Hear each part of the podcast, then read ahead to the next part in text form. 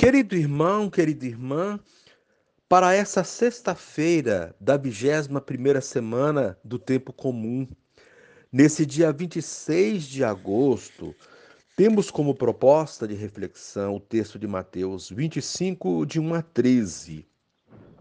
Naquele tempo, disse Jesus aos seus discípulos esta parábola: O reino dos céus é como a história das dez jovens que pegaram suas lâmpadas de óleo e saíram ao encontro do noivo.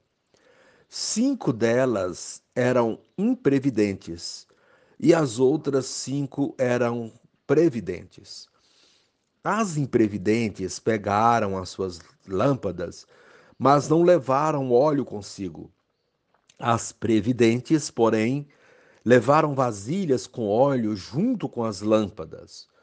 O noivo estava demorando e todas elas acabaram cochilando e dormindo. No meio da noite ouviu-se um grito: O noivo está chegando, ide a seu encontro. Então as dez jovens se levantaram e prepararam as lâmpadas. As imprevidentes disseram às previdentes: Dai-nos um pouco de óleo, porque nossas lâmpadas estão se apagando. As previdentes responderam: De modo nenhum, porque o óleo pode ser insuficiente para nós e para vós. É melhor irdes comprar aos vendedores.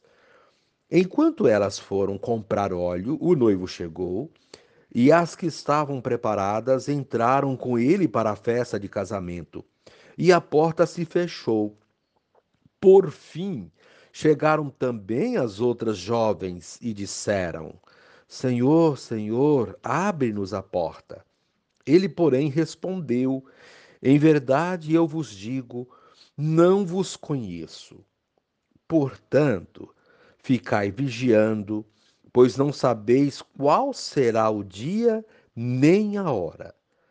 Palavra da salvação. Glória a vós, Senhor.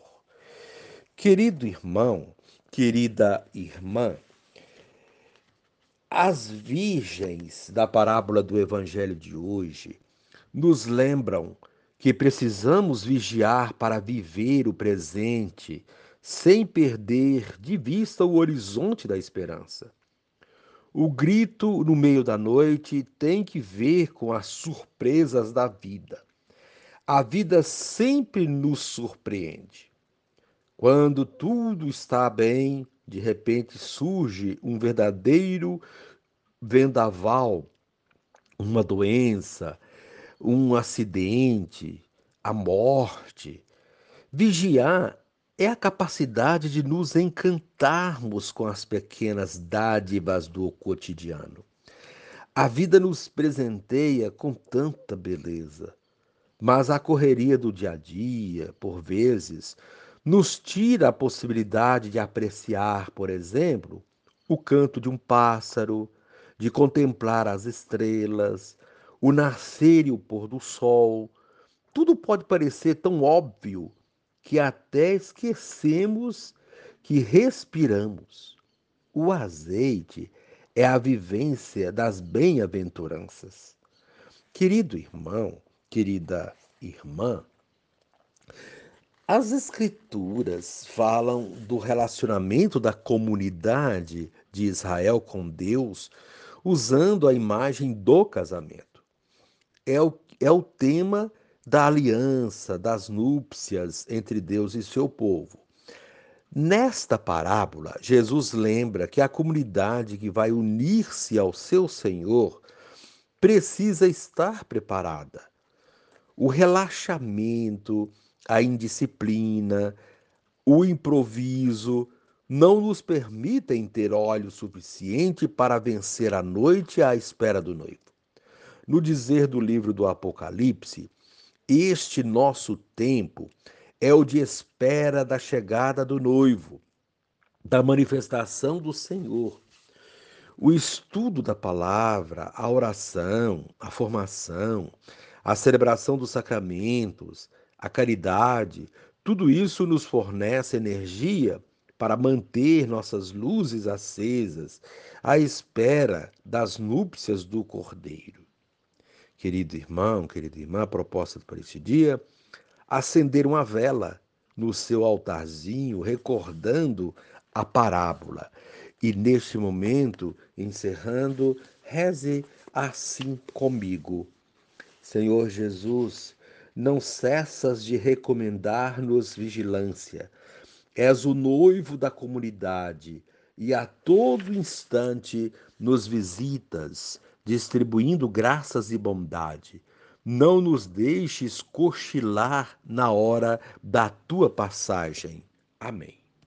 Querido irmão, querida irmã, dando continuidade à reflexão da palavra de Deus, da liturgia dessa sexta-feira da 21ª semana do tempo comum, nesse dia 26 de agosto, você poderá acompanhar na sua Bíblia os textos 1 Coríntios capítulo 1, versículo 17 a 25, o texto de Mateus 25, 1 a 13, rezar o salmo responsorial, Salmo 32, e uma vez que você já ouviu a proclamação do Evangelho com a reflexão, você poderá agora acompanhar a leitura da primeira carta de São Paulo aos Coríntios e a continuação dessa reflexão aplicada à vida.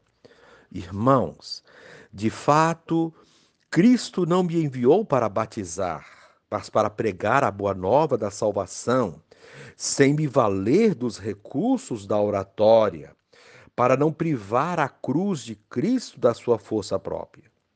A pregação a respeito da cruz é uma insensatez para os que se perdem, mas para os que se salvam, para nós, ela é poder de Deus.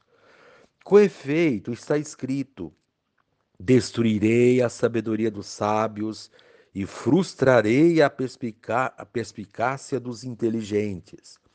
Onde está o sábio? Onde o mestre da lei? Onde o questionador, questionador deste mundo? Acaso Deus não mostrou a insensatez da sabedoria do mundo? De fato, na manifestação da sabedoria de Deus, o mundo não chegou a conhecer Deus por meio da sabedoria. Por isso, Deus ouve por bem salvar os que creem por meio da insensatez da pregação. Os judeus pedem sinais milagrosos, os gregos procuram sabedoria, nós, porém, pregamos Cristo crucificado, escândalo para os judeus e insensatez para os pagãos. Mas para os que são chamados, tanto judeus como gregos, esse Cristo é poder de Deus e sabedoria de Deus. Pois o que é dito insensatez de Deus é mais sábio do que os homens, e o que é dito fraqueza de Deus é mais forte do que os homens. Palavra do Senhor. Graças a Deus. Querido irmão, querida irmã, Nesses dias, o tema da vigilância tem estado presente nos textos bíblicos para nossa reflexão. Porém, a cada dia, ele nos vem de modo distinto, ampliando nosso entendimento e nossa sabedoria. Hoje, a vigilância vem associada à sabedoria. A sabedoria de Deus e não a sabedoria humana. Não a sabedoria do campo intelectual a que estamos acostumados em nosso dia a dia e que se aprende nos meios acadêmicos, mas uma sabedoria que vem do alto. Assim, os textos de hoje falam da sabedoria divina, aquela que inverte a ordem das coisas, sobretudo os valores, e mostra que aquilo que pode ser valor para os seres humanos não representa valor para Deus. Aquilo que é tido como esperteza humana não passa de vacilo diante de Deus. A primeira leitura da primeira carta de São Paulo aos Coríntios mostra a essência da missão do apóstolo Paulo, que é anunciar o evangelho sem recorrer à sabedoria da linguagem. O que isso significa? Significa, entre outras coisas, que discursos eloquentes nem sempre são convincentes. O que conta mais é a prática, o testemunho, a vivência da palavra. Podemos ter discursos belíssimos sobre a palavra de Deus, podemos ser grandes exegetas e dominar palavras complicadas do campo da teologia, mas se nosso exemplo não der testemunho do que falamos, é vão todo o discurso. Quem fala e não vive torna inútil a cruz de Cristo, diz Paulo no texto de hoje. Além disso, Falar da cruz não é algo tão simples. A cruz contém um paradoxo que somente o amor explica. Por essa razão, ela representa loucura para os que não entendem a linguagem do amor de Deus presente na cruz. São Paulo da Cruz dizia que, entre aspas, a paixão de Cristo é a obra mais estupenda do amor de Deus. Fecha aspas. E de fato é, pois foi isso que Paulo apóstolo buscou mostrar na leitura de hoje. O amor de, de um Deus capaz de oferecer a vida de seu Filho unigênito para que nós tivéssemos vida. Então, a linguagem da cruz não é loucura, mas sim amor. Um amor tão grande que se confunde com loucura. Assim, a cruz não é loucura de Deus, mas poder de Deus. Poder de seu amor que tudo transforma. Um Deus que pode transformar um símbolo do ódio, a cruz, em símbolo de amor. Com esse gesto extremado de amor, ele destruiu a sabedoria dos sábios e rejeitou a inteligência dos inteligentes, tornando louca a sabedoria deste mundo. Quando Paulo prega a cruz de Cristo, está pregando o amor de Deus. Quando contemplamos a cruz de Cristo, contemplamos o amor de Deus. Por meio desse gesto, ele trouxe a salvação a todos os que crerem. Não precisamos de sinal mais evidente que esse para crer no amor de Deus por nós. Quem ainda pede sinais de Deus para ter prova do seu amor, não entendeu a linguagem da cruz. É esse amor incomensurável de Deus por nós que nos pede sabedoria para entender a cruz como sinal do seu amor. É esse Deus que nos ama incondicionalmente, que pede de nós vigilância, atenção, cuidado, para que a chama do seu amor que habita em nós não se apague. Para isso é preciso que mantenhamos abastecidas nossas lâmpadas com o combustível do amor e da fé, pois é esse combustível que fará com que sejamos perseverantes, como mostra o evangelho de hoje.